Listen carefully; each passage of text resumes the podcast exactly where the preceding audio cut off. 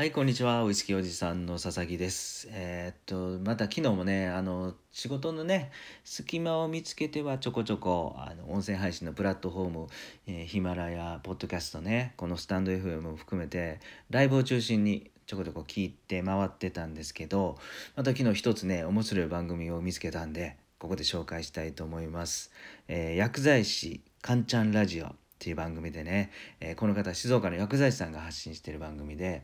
いわゆる健康情報を発信してますと。ただこの薬剤師さんだからお薬の情報っていうわけでは全くなくてねちょっと体調が不良な時に実は原因はここにあるんだよとか、うん、こういうことに気をつけて、えー、こういう食べ物を食べたらいいですよ。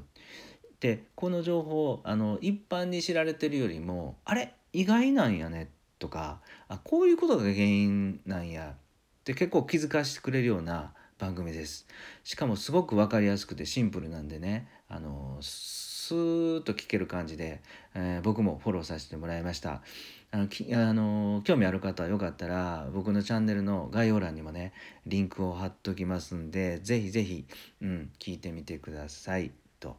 はいでは。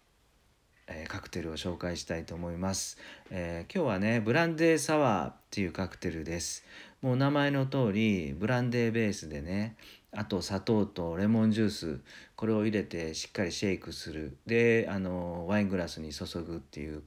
炭酸じゃないんですけどねサワーなだけに、うん、酸っぱいっていう意味なんでね、うん、そういうカクテルなんですけどもうやっぱり甘酸っぱい爽やかな雰囲気が特徴的なブランデーベースのカクテルです。でこれねやっぱりブランデーベースなんでカクテル言葉もまあロマンチックですよ。うん、甘美な思い出。これね僕が言うと全然甘く美しいね思い出にならないかもわかんないですけど一応ブランデーベースのロマンチックなカクテル甘美な思い出よかったら飲んでみてください。でこの前ねちょっと質問を受けたんですけど、えー、ブランデーとウイスキーの違いって何じゃと、うん、どっちも茶色い色してるしまあまあアルコール度数が高くてパンチが効いて飲みにくいしまあ見た感じ同じ感じやんって言ってね、うん、確かにそうですよね。茶色いですもんね。ただねもう根本的に大きな違いがあってそれは一言で言うと材料なんですよ。うん、でブランデーはね、えー、果物果物を発酵させて、えー、作られたお酒なんですよね。でウイスキーは穀物なんですよ。いわゆる、えー、大麦だとか小麦だとか、えー、芋も入るんかな、うん、穀物系を発酵させて作ったお酒、うん、それを木の樽に詰めるとああいう茶色いお酒になりますと。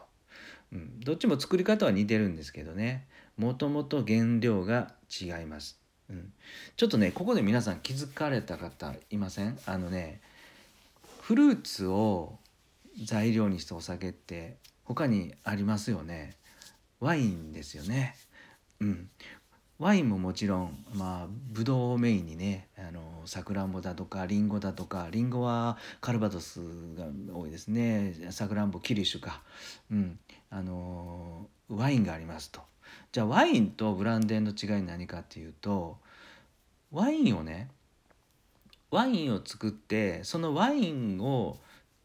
蒸留さすんですよ。またもう一手間加えてこれをあの火にかけて、えー、蒸留をするとアルコールがすごいきついアルコールになってねあの飲み物になってポタポタ最初にあの沸騰すると蒸気になって、えー、アルコールが蒸発していくんでそれをうまく、うん、取り合わせて、えー、作るワインを蒸留させたらブランデーになるっ